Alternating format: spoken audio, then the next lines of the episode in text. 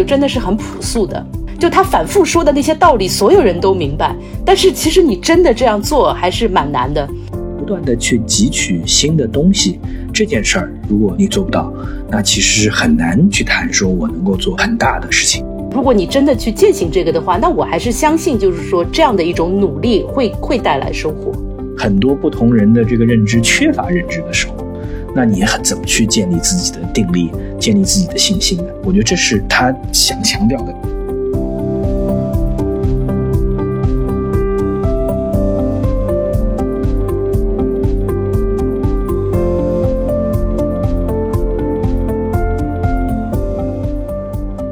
欢迎来到成都时间。今天是我跟海云一起聊一聊一本新书，其实也不是新书了，一本很重要的、很大部头的书，叫《芒格之道》。关注穷查理宝典。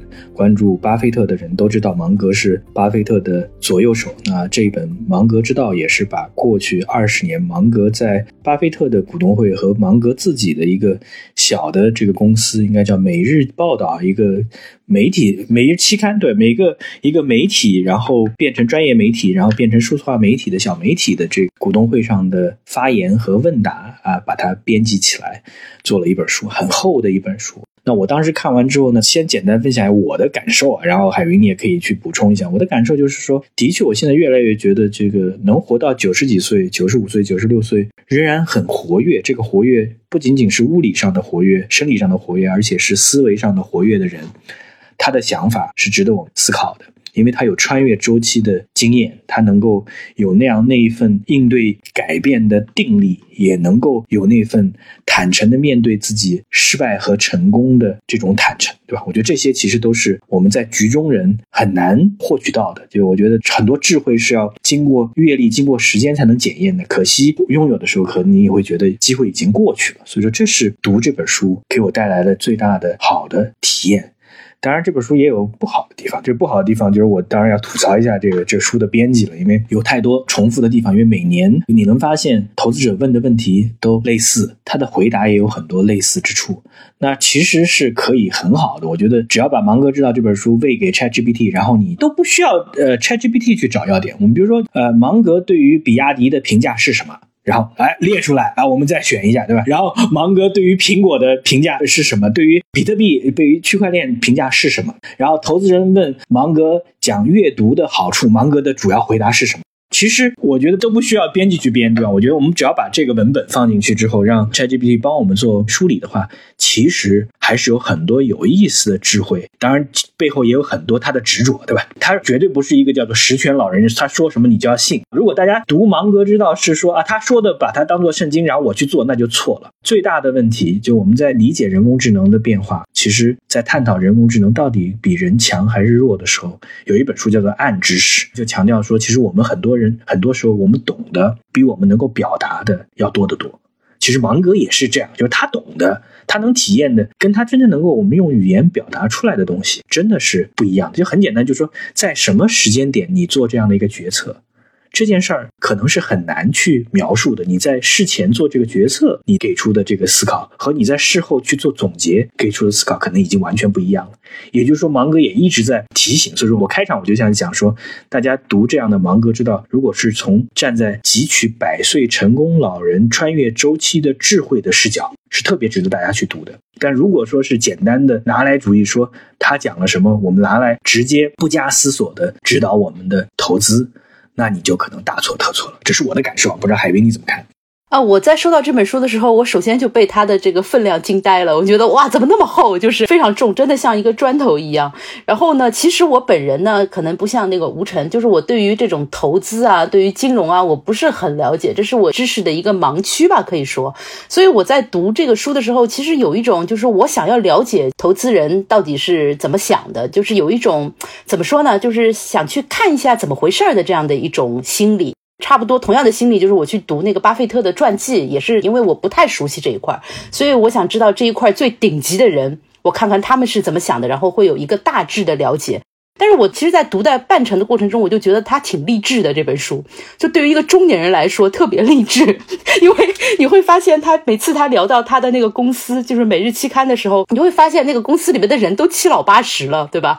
什么比较年轻的人，呃，也七十二了，就是这种有这样的一种语言，然后就觉得哦，自己这个才中年，还有很长的时间，就是有这种感觉，很励志。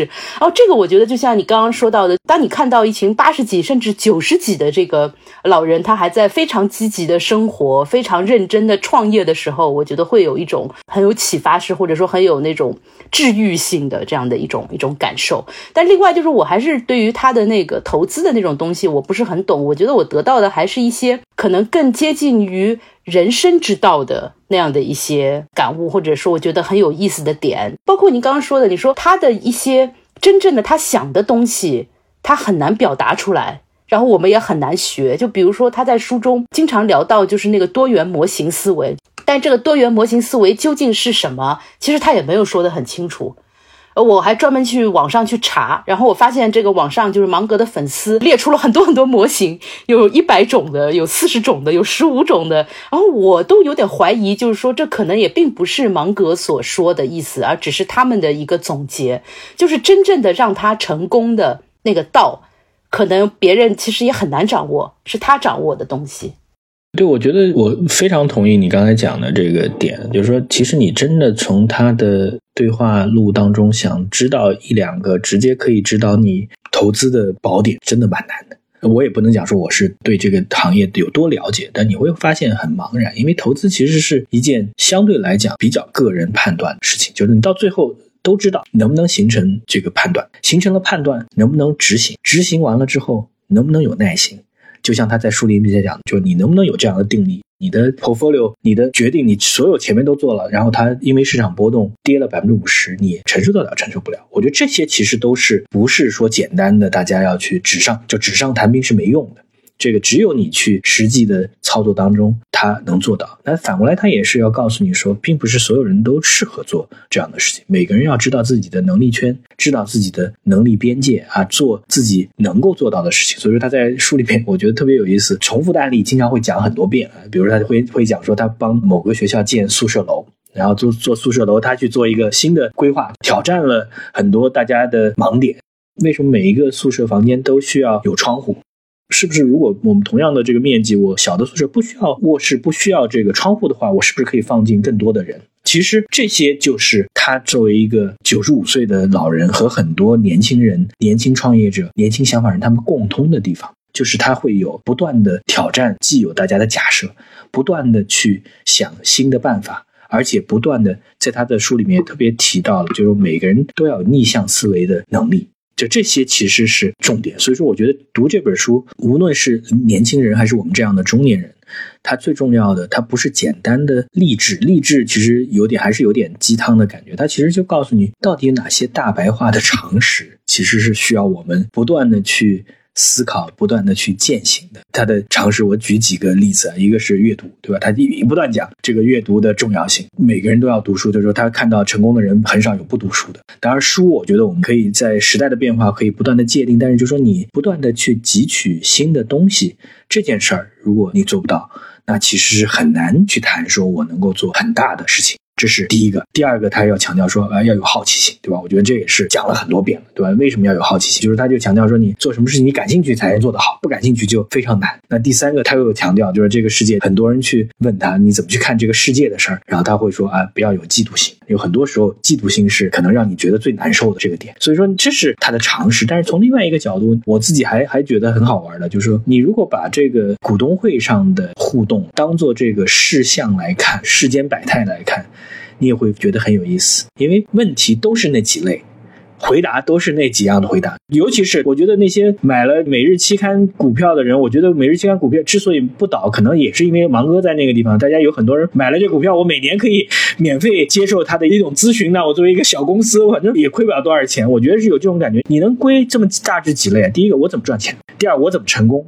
第三个，你对一些重要的投资机会你怎么看，对吧？你对一些重要的人你怎么看？最后再来一个是说，我是刚入道的人，我是很年轻的人，你能给我一些什么建议，让我能走得快一点？你能看到非常功利的话题，然后被他用太极的方式，或者说还是米不变应万变的那种方式来解答，就特别有意思。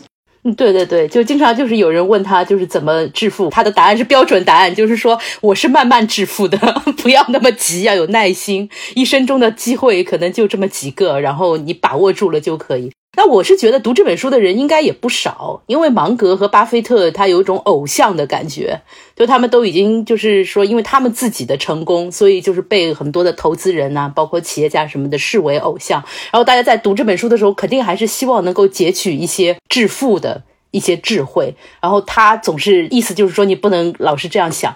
那我在读的时候，我就会有一种什么感觉呢？就是说真理就真的是很朴素的。就他反复说的那些道理，所有人都明白。但是其实你真的这样做还是蛮难的。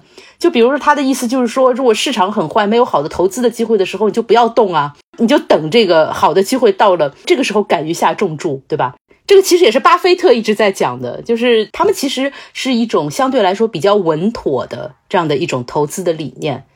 但是我觉得，就是绝大部分的，就是他经常吐槽的基金经理，就是可能真的在实际操作中不允许这样做，就是他也不允许像他们这样，就是我可以等等等等等，因为我自己的盘子很大，然后我在现在不太好的那个投资机会中选一个相对比较稳妥的，然后等待好的机会。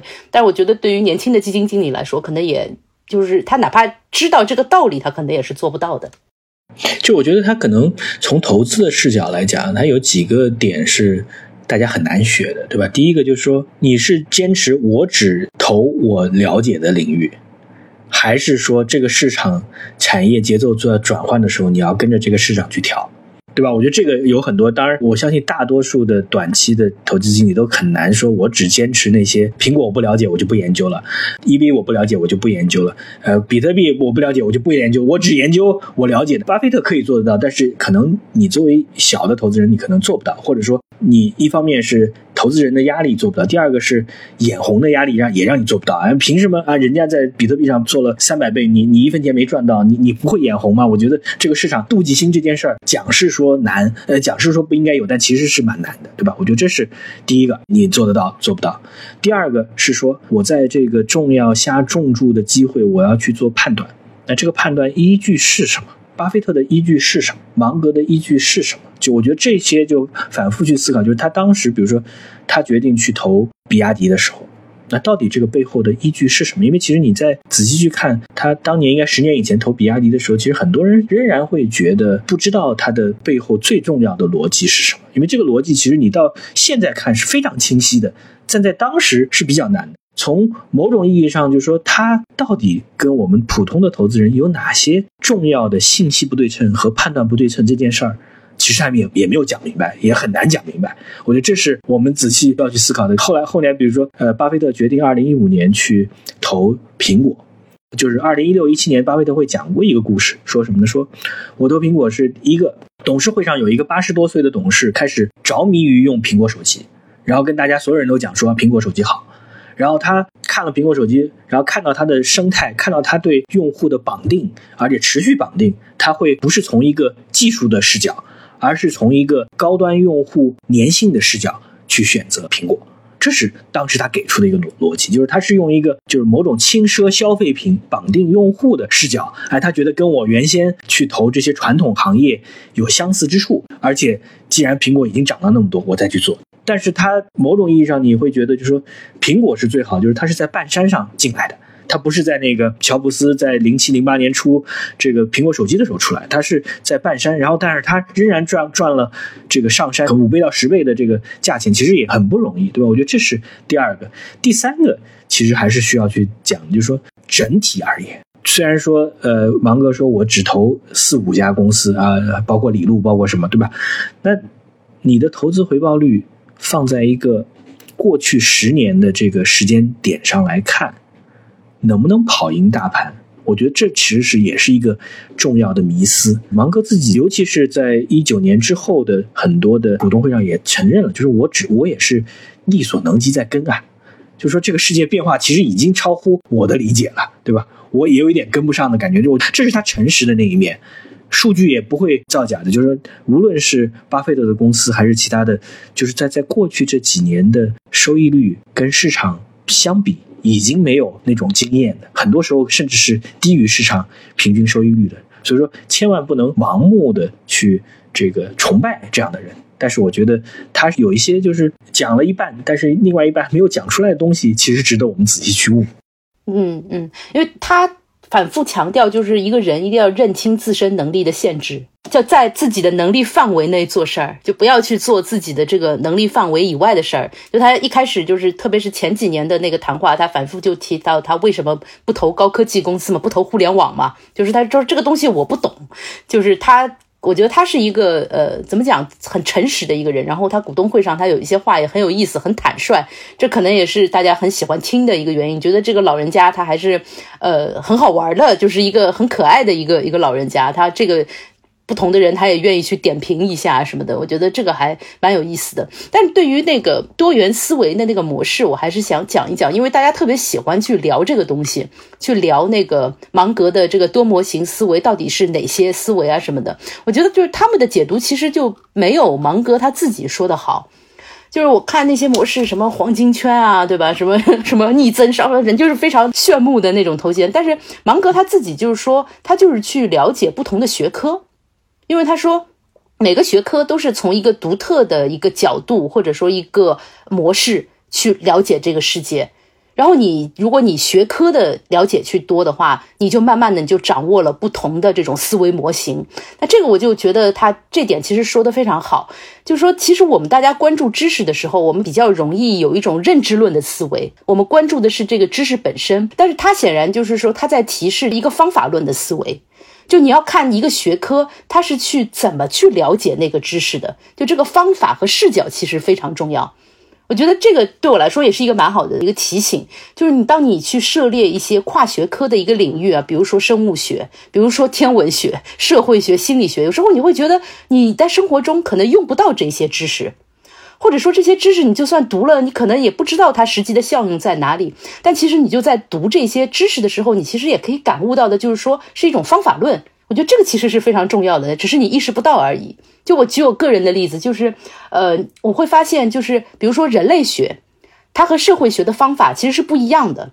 如果你去读一些人类学的东西的话，就算你回头忘记了这本书它到底就是说讲的这个内容是什么。但是你潜移默化当中，其实你慢慢的就熟悉了人类学的那一套方法，然后这个方法其实对你是非常有用的。它其实是把这个跨界思考提升到一个层次，对吧？就是我们讲说你是一个有好奇心的人，这是第一步，对吧？不然你要没有好奇心，你其实很难去花时间在你的职业相对定型的时候花时间再去学别的东西。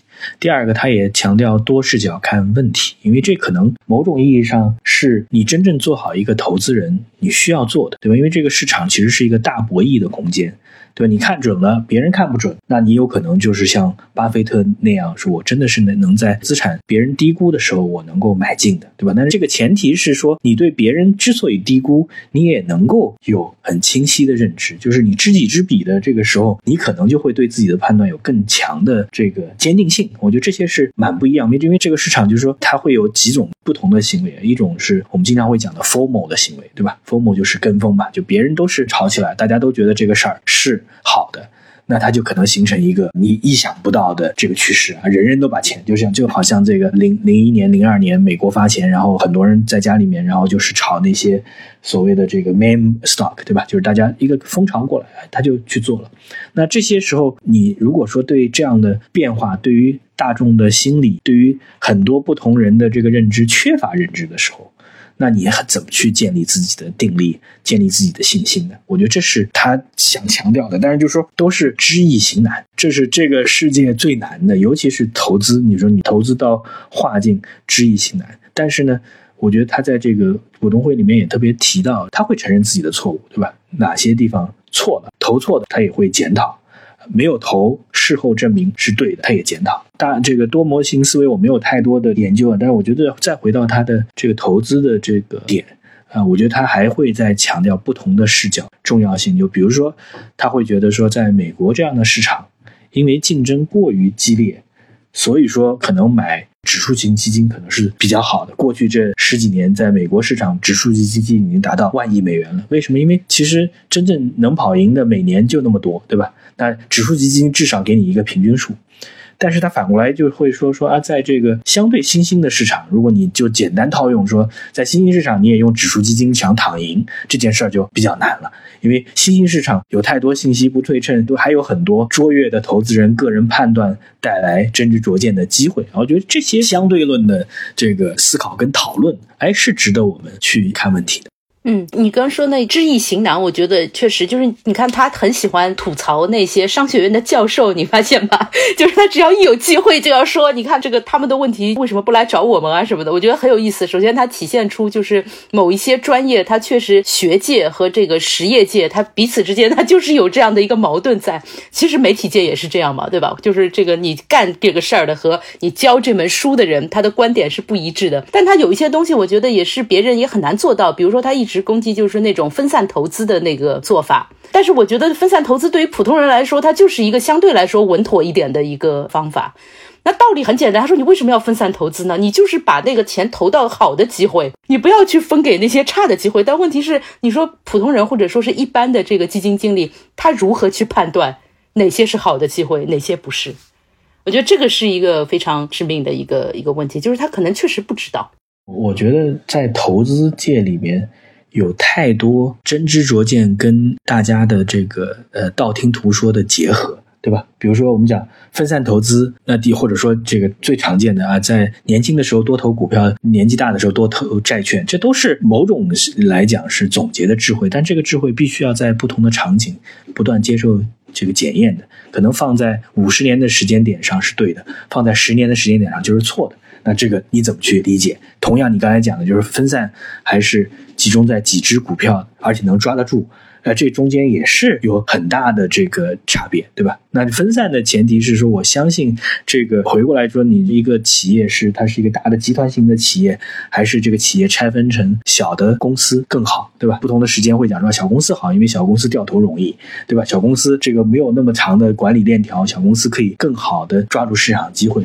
为什么有人愿意要大公司？那大公司好啊，大公司资产负债表上很漂亮啊，尤其是这个分子公司处在几个不同的赛道，它的周期不。一样的什么，这家没挣钱，那另外一家挣钱，整个公司的表现就比较不错了。但是从从这个角度来去思考的，两者我觉得都对啊。但是他其实背后他没有讲的是，你这个人的经验和你这个人的风险喜好偏好是什么。如果你不去谈个人的经验判断力和你的风险偏好，去谈你应该怎么做投资这件事儿，就是伪命题。除非说我这个投资就是我交给一个理财专员，交给一个经理人帮我去打理，那是另外一种做法了。所以说，我觉得这些是大家比较难的。也就是我们在谈就芒格指导我们投资的时候，我觉得他是应该是一个比较好的案例摆在那儿。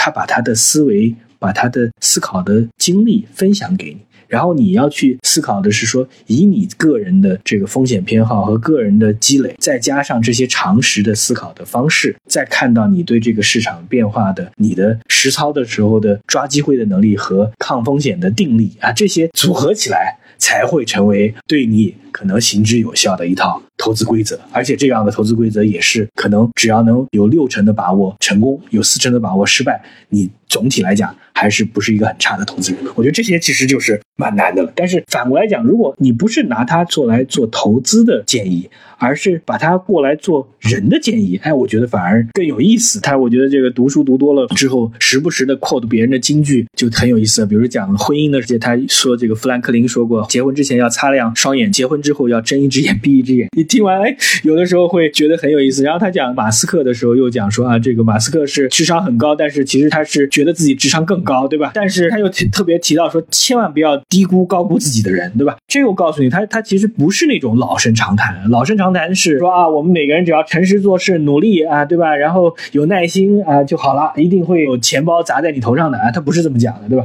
他讲这个世界如果那么简单，就那个我马斯克我看不懂，我觉得他是一个高谈阔论的人，我也知道他比一般人的智商要高，但我不觉得他是天才。但是这样的人反而就有可能成功。哎，我觉得这个就要告又要告诉你说，呃，你怎么去看这样另类的成功的案例？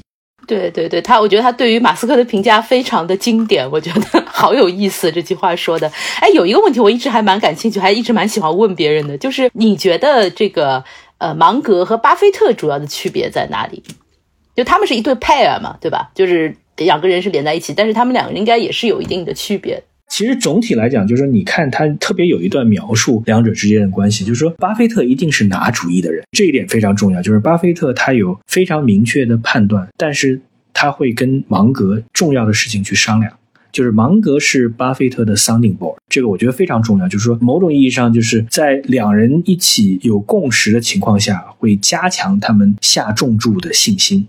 这是这两个人，就他们俩的投资思维本来就相似，对不对？然后这样两个人一起在聊的时候，你你想想，就是你自己去做一个决定，说我买比亚迪，和说啊，我跟芒哥聊完了之后，芒哥可能再跟李璐聊一聊，然后回来再聊完，觉得这个哎不同视角，哎觉得都是对的，那可能就加重这一点。第二个可能会在有些地方，但是其实他没有谈到两人之间有多大的分歧，可能在聊着聊着本来就。不是特别有信心的时候，因为他们在很大程度上，如果他们俩相似之处，都是不断的花时间去学习阅读，对吧？他们讲说，整个在这个伯克希尔的感觉就是不是像一个投资公司，而是像一个学习的地方，就是大家也不是很忙，对吧？不是把时间塞满，然后花很多时间去沟通跟交流。所以说，他们其实，在很多时候，一年可能要看几十上百个机会，下重注的是几个机会，大量的机会是选择不做。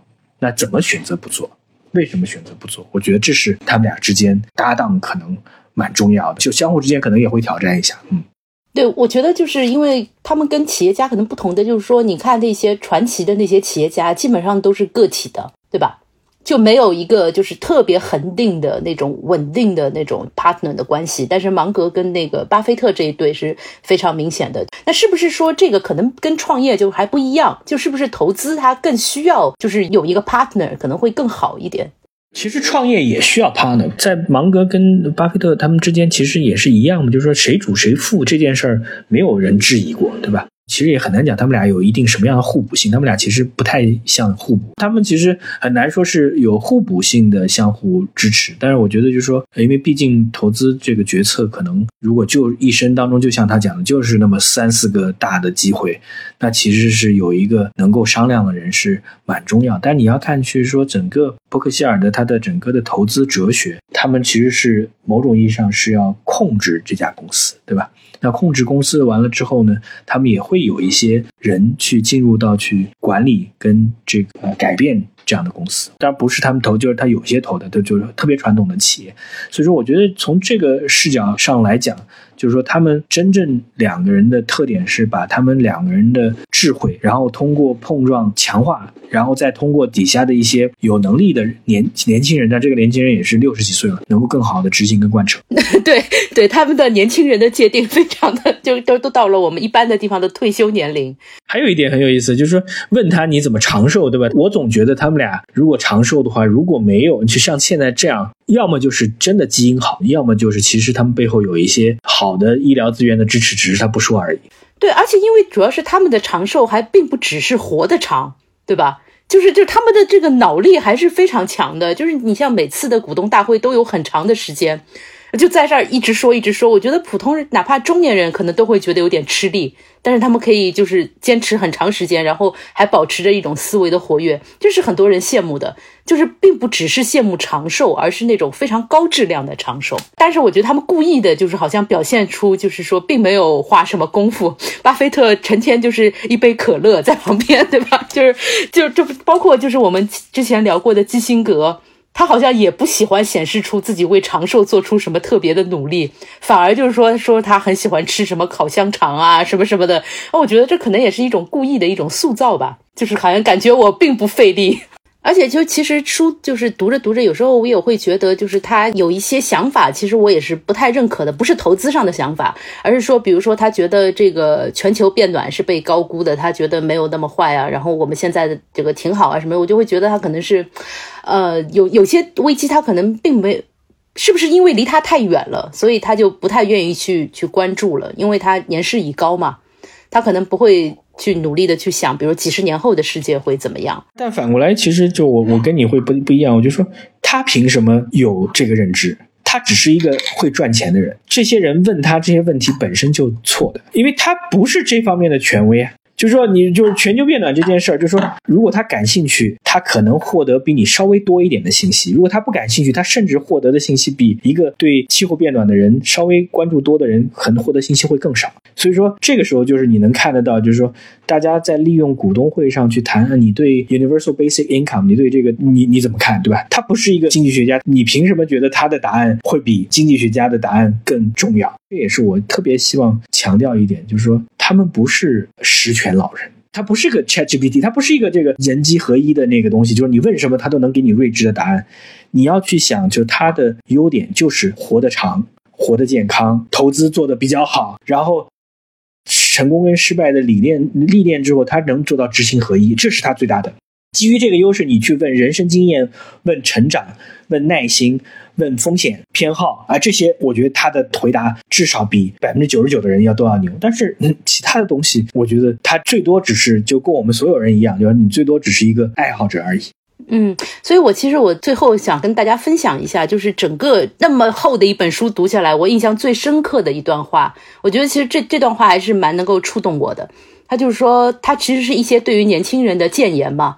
他就说，呃，欢迎加入我们。每一天都追求比醒来的那一刻多增长一分智慧，每一天都追求有能力承担更大的责任，每一天都追求尽善尽美的完成所有工作，日复一日，年复一年。我我还是很被这句话打动的，因为我觉得要这样要求自己还是很难的。我就朋友有没有就是说，想要求自己每一天都要学哪怕一点点的新知，就是比前一天多一点智慧。